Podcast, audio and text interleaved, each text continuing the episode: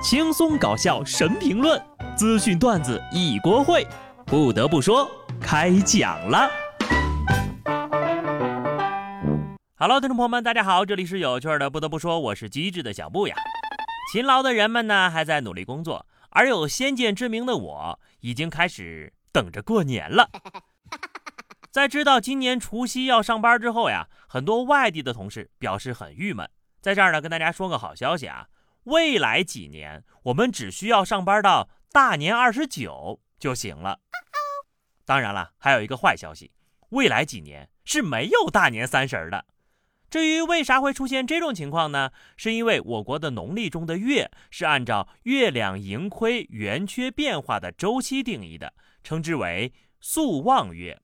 一个宿望月的平均长度为二十九点五三天，并非整数，而一个月的天数呢，要用整数来表示。因此呢，有的时候是小月二十九天，有的时候是大月三十天。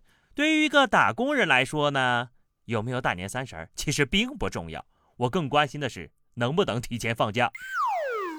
算了，大家还是先关心一下自家有什么好吃的吧。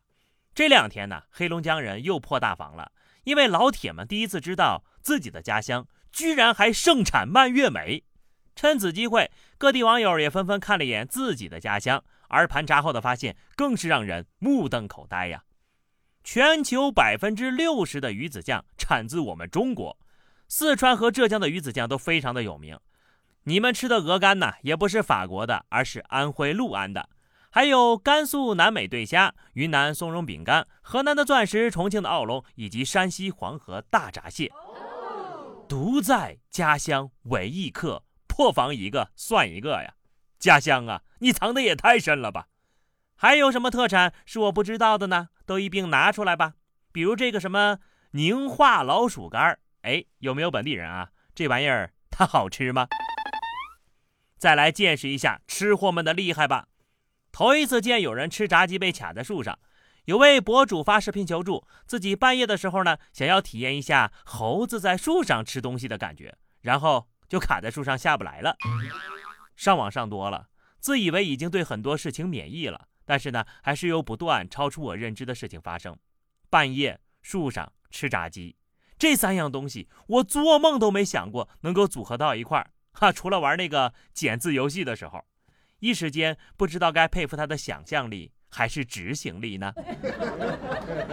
好在呢，根据博主发来的后续，自己被两位男同学成功的解救下来。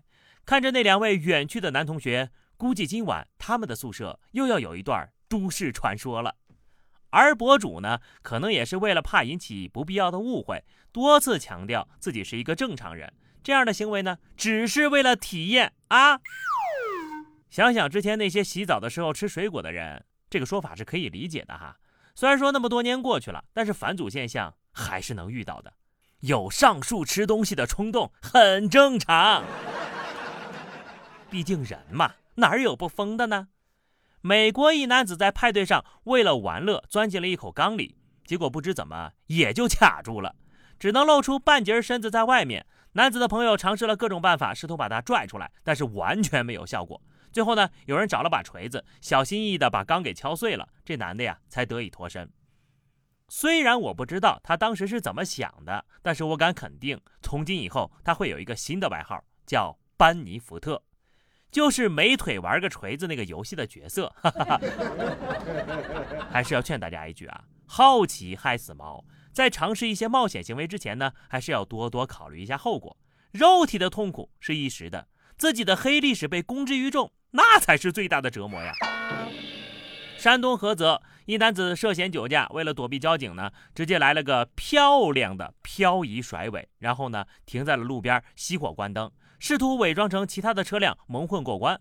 很可惜，他最后还是被抓住了，一代车神就此陨落。但是不得不说，这波操作确实有一点六，给他八十八分，剩下的十二分就被扣了吧。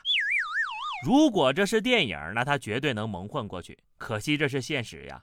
喝了酒还敢开车，开了车还敢拉人，拉了人还敢漂移躲交警，这哥们胆子可真不小啊！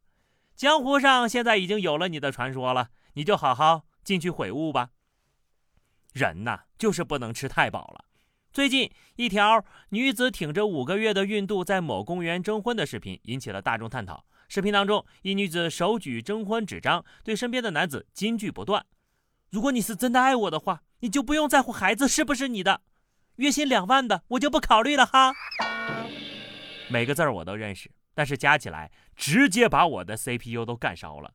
找人接盘还这么高傲，是当别人都是傻子吗？